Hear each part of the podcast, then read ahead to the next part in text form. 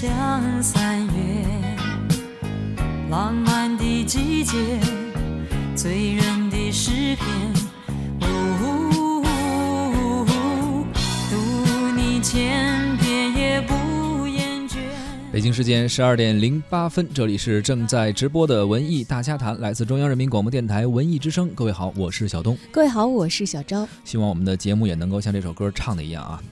读你千万我千千遍不厌倦。希望你们能够听我们天天听也不嫌烦 是吧？确实是我们也很我们也很拼啊，很努力啊，因为每天都会选不同的选题，而且，呃，涉及到的艺术的门类啊、文化的这种聚焦的点呀、也不一样。像昨天我们关注的是电影节啊，电影节这个活动，而今天关注到的是一个关于读书的活动。昨天其实可能很多出版业界的朋友啊，自己的朋友圈都会被自己的同行们刷屏。嗯，因为昨天呢是第二十三个世界图书和版权日，而听书与阅读北京出版集团第十六届世界图书和版权日讲坛这场活动呢，也在国家图书馆的典籍博物馆举行了。这次活动是由北京出版集团与国家图书馆联合主办的。咱们文艺之声的主持人，同时也是青年历史人文作者董斌，也主持了昨天的现场的论坛活动。在这场由内业内的机构发起、社会广泛参与的活动的现场啊，我们见到了国家图书馆的副馆长陈英，还有北京出版集团的总经理曲仲，以及著名的诗人西川，中央电视台对话栏目的导演池中波。著名的儿童阅读推广人阿甲，还有资深的出版人刘明清、新华社记者杰文金、喜马拉雅有限责任呃这个听书有限呃听书责任人啊呃江峰等嘉宾，他们也围绕着听书与阅读这个主题，面向业内的同仁，也面向广大的读者，畅谈了各自的观点，分享了听书和阅读的体会。在今天的节目当中，我们也一起来分享和回顾昨天的这场论坛，关于听书与阅读这个话题，也欢迎您在节目直播的过程当中随时参与我们的讨论。收听节目的同时，关注我们的微信公众号“文艺之声”，发来文字或者语音留言，都有机会获得我们赠出的电影票。四月二十九号，本周日十三点，万达国际影城北京西铁营店，文艺之声观影团将包场电影《幕后玩家》，发送姓名加上电话加上“幕后玩家”到文艺之声的微信公众号报名，就可以参与我们的抢票活动了。你的眉目之间，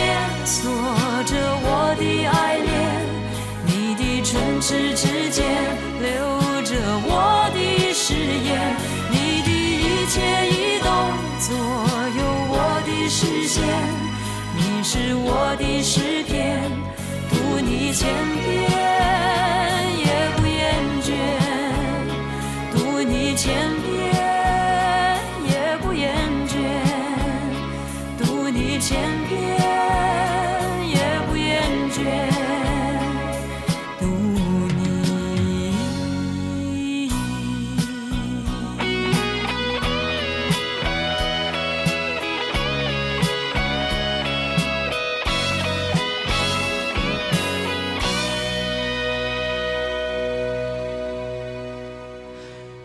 其实从二零一四年开始，政府工作报告就提出了要倡导全民阅读。而原来可能我们看书需要看纸质的书啊，挺厚一本。后来有了电子书，大家可以通过一个平板就能够呃阅读很多很多的内容，而且这个储存量是非常非常丰富的。而现在啊，即使你 不想看，不想用眼睛，其实也可以用其他的方式去听书啊，比如用耳朵听书。呃，网络信息飞速发展，接收的形式也日益丰富，阅读的方式呢也是不断的延展和生发。听书确实是现在很多人的一种非常热衷的方式啊。它也成为了广义阅读的一个部分了啊。比如说，咱们文艺之声经常就会有听书的节目，哎，比如咱们这个节目之前就会请大家听一听。小说，呃对，我觉得这也是呃大家在这个时代阅读的一种延展。而面对新的变化，其实业内的人们更加的敏感。在昨天的论坛上，北京出版集团的总经理曲仲就有这样的发言。听书与阅读是本届讲坛的主题。在过去的很多年中，人们对于阅读的普遍理解是通过眼睛去看，而听书是用耳朵去听，完全颠覆了人们对于阅读方式的固有认识。其实，听书并非新鲜的阅读方式，呃，我们所熟悉的评书啊、评话以及文学作品改编的广播剧等等，啊，都可以理解为听书的范畴。只是随着近年来互联网应用与全媒体视听技术的快速发展普及，听书伴随性的特点，丰富了互联网加时代下人们多维度阅读体验的需求，使读者对内容的获取更加便利。因此，越来越多的人选择通过听来阅读。听与看，从表面上看是人们阅读方式发生了改变，内容所依托的媒介变得更加多元，其实质是文学，是文化产业的跨界融合，不仅是对出版企业，对产业呃链条上所有的环节，呃如作者啊，呃编辑。发行渠道、版权交易、技术提供商、平台服务商等，都提出了新的转型要求。北京出版集团近年来在跨界融合、多元发展方面进行了一些有效的探索和尝试，通过融媒体技术手段，不断创新内容生产、传媒与服务方式。未来，我们将全面提升内容品质。去适配不同的媒介和读者群，这，呃，是有七十年历史的北京出版集团守正初心之道。我们将拥抱变革，以新技术为撬动点，不断推进跨界融合，延伸产品价值链和产业链，创新文化表现形式，讲好中国故事、北京故事。今天，我们特别邀请了七位。嘉宾，他们之中有作家，有出版人，有媒体人，有阅读推广者，也有听书企业的代表，还有普通的大学生。他们对于当前以听书为代表的新式阅读，有着深入的观察和思考。相信通过他们的观点分享，一定会引起人们对阅读行为和阅读。产业的广泛关注，遵循这项活动的惯例，我要和大家一起重温联合国教科文组织为世界图书和版权日所确定的主旨宣言，那就是散居在全球各地的人们，无论你是年老还是年轻，无论你是贫穷还是富有，无论你是患病还是健康，都能享受。阅读的乐趣，都能尊重和感谢为人类文明做出过巨大贡献的文学、文化、科学、思想大师们，都能保护知识产权。北京出版集团呢，连续十六年举办图书和版权日的活动，而国家图书馆也常年为这类活动提供着不断的支持。图书馆人和出版人呢，都是阅读推广活动的引领者和带动者，旨在为读者们提供更优质的阅读服务。国家图书馆副馆长陈英，随着人类文明与科技的进步，记录和传承文明的方式也在不断的发展。从结绳记事、洞穴岩画，到金文甲骨、简读丝帛；从纸质的书到电子墨水。再到今天，全感官的视听阅读体验，阅读的选择越来越多。不变的是人们爱上阅读，享受阅读，感受到书成蕉叶闻油绿，吟到梅花聚异香的美好境界。国家图书馆在阅读服务方面，不仅立足传统，更面向未来。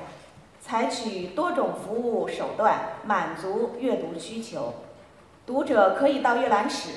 捧读经典文献，可以到我们典籍博物馆观看各种展览，可以聆听讲座、公开课，也可以使用手机上的国家数字图书馆 APP，打开听书的栏目，随时随地聆听古今中外的有声书。北京出版集团连续十六年举办世界图书和版权日、纪念讲坛等多种公益活动，推进全民阅读。这种精神与我们国家图书馆是一致的，也是我们开展合作的坚实的基础。祝愿所有的嘉宾朋友都能坐享一场春日的思想盛宴。你看现场这么多人啊，无论是写书的，还是图书馆的相关的负责人等等啊，包括出版人，做这么多事儿，其实是推广阅读或者推广听书，但他们服务的对象或者推广的对象，其实还得是读者。而昨天呢，我们也在活动的现场看到了北京科技大学的董立杰同学，他作为一名青年读者的代表，讲到了他在今天的环境当中听书的一些切身感受和思考。好多的这个听说平台上，它提供的服务都是免费的，这样我们就是可以提供很大的便利去获取。虽然也有付费的部分，但费用往往都是在可以承受的范围之内。这个也是听书为什么越来越普遍的一个很重要的原因。那总的来说，听书它是一种可以随时随地获得的、便捷的、低廉而又轻松的一个学习的方式。那在这样一个快速发展的时代，我认为我们都应该学会善于听书。读书其实从来都不是容易的事。这里所说的“读”，它不局限于具体的哪一种阅读形式，而是指的对于书本内容的一个掌握和理解。在林林总总的听书软件平台中，我们能发现有一个很常见的现象，就是很多的音频节目，它可能打出了像“每天十分钟带你读完四大名著”或者说“十天帮你成为一个高情商的人”这样的广告，其实是层出不穷的。啊，有的人可能第一反应就会觉得，哎，太好了，我终于找到了读书的捷径。在我看来，读书一定是需要你自己去沉下心来，通过一个系统的阅读过程，在这个过程中才能建立属于自己的一个知识结构，然后慢慢的形成属于自己的价值观。如果试想一下，我们只满足于好听书而不求甚解的状态里，恐怕是没有多大的实用价值的。生活需要阅读，更需要思考。阅读的过程就是一个思考的过程，通过思考形成自己的思想，就像诗人艾青在诗论中写到的那样：“人存在，故人思想。”一方面啊，技术在变革。读者的需求催生了新的阅读市场，也推动着出版行业的蓬勃发展啊。另一方面呢，一些身在业内多年、经历了各种变革的资深的业内人士，比如说出版人刘明清，他们呢也看到了发展过程当中存在的一些问题，还表达了自己的隐忧。他回忆在北京西单图书大厦做品牌顾问的时候啊，发现西单图书大厦有一个经营原则，把全国当年新书的品种都要上架。他们把这个叫全品种经营，这其实很好理解啊，就是多一些哈。这么多年过去了，如今发现这已经呃做不到这一点了，因为现在太多了，这太好的书啊，品种啊也太多了，大量的重复的出版，可能还有一些其实不太令人满意的一些书。你如果还要放上去，空间是有限的。之前咱们聊故宫啊，都是国宝，还得有取舍的去展览，很多东西还要在库房里。你书的话，每年出版那么多，全全放上去，可能确实是难以满足。呃，事实上造。造成这种情况也是跟出版过度啊，过度的商业化也是有关的。身为文化产业，出版逻辑和商业逻辑怎么能够很好的结合？刘明清认为呢，这是今天出版人需要思考的问题。而他也提到了，在读者的层面啊，依据什么样的原则去呃选择将要阅读的书籍，这也是一个值得思考的问题。看榜单买书读书，这是一个误区。这是一个商业社会，它必然存在的现象。但真正的，我给读者朋友们、给大家有一个很好的建议，就是不能够完全的参照榜单读书买书。这好像因为我是做出版工作的，我怎么会讲这样的话呢？因为就是基于大量的好书、大量的作品，它开始的时候它是不是被商业社会所接受的？被淹没的好书、沉睡的好书。怎么推荐给我们广大读者？其实这是我们的一个责任。由此，我还在想，我们的阅读需求啊，大量的阅读需求其实是需要唤醒的。即使是我们一些专业的学者，比如说你是个物理学的学者，你要想读文学书，可能也得需要文学的学者的来的一个推荐。比如说我们搞这个人文工作的是吧？但是你要想了解一些科普方面的东西，恐怕还需要科普专家的推荐。就这个方面，阅读它是需要指引。为什么现在搞世界读书日、搞全民阅读活动？我觉得它这里边有一个基本的逻辑，就在这里边。我们的出版机构、我们的出版人、我们的编辑，当然也是我自己自编。其实我们自己肩负的这样一个使命。其实，在这样一个全民阅读的这样一个社会里边，我们的眼光，出版者的眼光，一方面要盯着商业社会，要观察这个商业社会的脉动，包括这种听书阅读结构啊风潮发生的变化。同时呢，我们也特别的需要关注人们沉睡的阅读需求，人们那种高雅的阅阅读需求，人们还没有被唤醒，但是亟待我们去唤醒的那些阅读需求。那么这样的话，可能我们的出版才会有真正的价值。我觉得我们的出版工作或者我们的出版不能够像这种社会的沉沦的习惯来妥协，不能够不这样的妥协。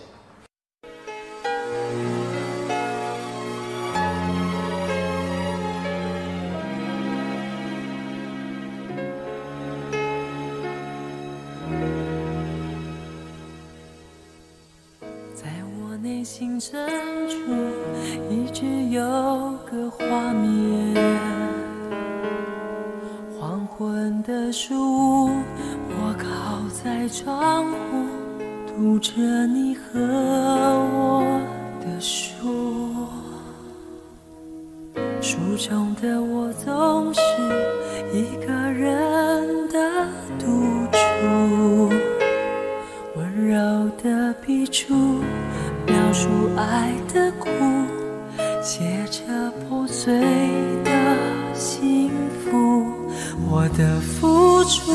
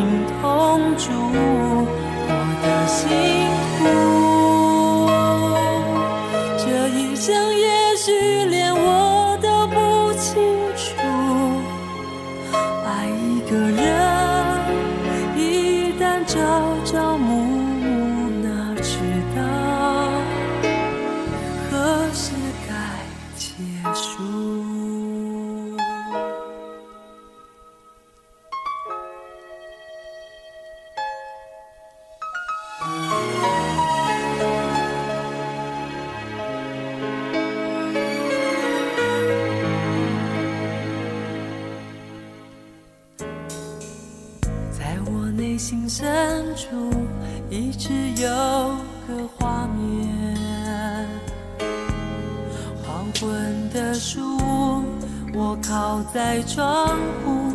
读着你和我的书。书中的我总是一个人的独处。温柔的笔触，描述爱的苦，写着破碎的幸福，我的付出，这一生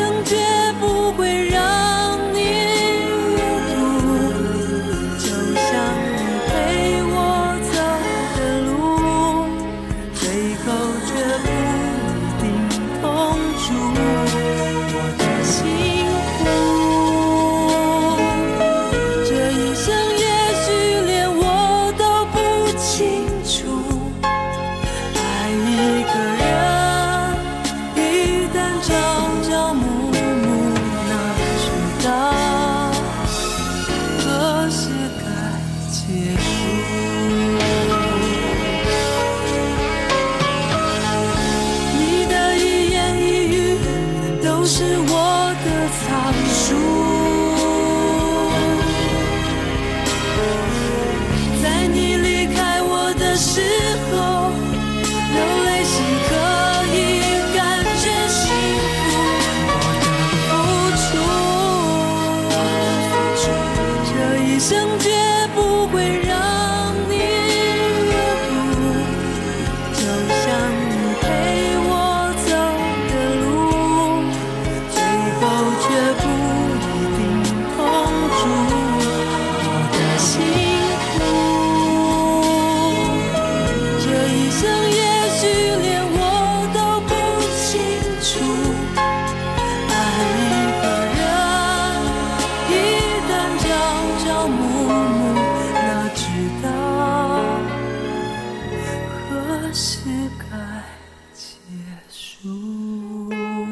您正在收听的是《文艺之声·文艺大家谈》，今天咱们关注的是听书与阅读北京出版集团第十六届世界图书和版权日讲坛啊。这个活动刚刚在国家图书馆举行，也是有很多的嘉宾来到现场。刚刚我们听到了一些嘉宾的观点。其实随着技术的进步，特别是移动互联网的发展，听书或者说读书啊，都已经越来越方便了。但是无论是听还是读啊，还是得。靠读者自己，你得有这心去。就像今天我看了一个朋友圈转载，就是说说这个，你这现在技技术也好，信息也好，再方便，但是如果你这个人的这个阅读的习惯没有养成，或者心没有静下来。没用，方法再好用也没用，再方便也白搭。就说如果套了一个饼在你脖子上，你转一个圈去吃侧面的一口都不吃的话，那也吸收不了它的营养，对吧？我们身处在变化最为激烈的一个时代，也在不断的接收的一些新的理念，也在更新着自己阅读的方式啊。呃，可以说我们正在脚踏着印刷文明的基石，进入互联网时代的入口。呃，无论整个人类的公共智慧，它到底是存储在图书馆。还是像现在或者即将到来的未来，它是在数字云上存在。不同的介质啊，对，也无论我们阅读的方式是看还是听，呃，这都是。呃，要通过阅读这样的一个行为，去让我们和整个人类的文明进行连接的最直接的一个方式。是，它只是不同的载体，但实际上呢，目的都是一样的，都是能够希望，呃，让文化和我们的距离更近，让我们看世界的这个角度更多元。也希望写书人、出书人，包括藏书人，还有读书人都能够在这个便捷的时代啊，通过自己便捷的方式去获得更多的营养，也能够传递出自己的价值和力量。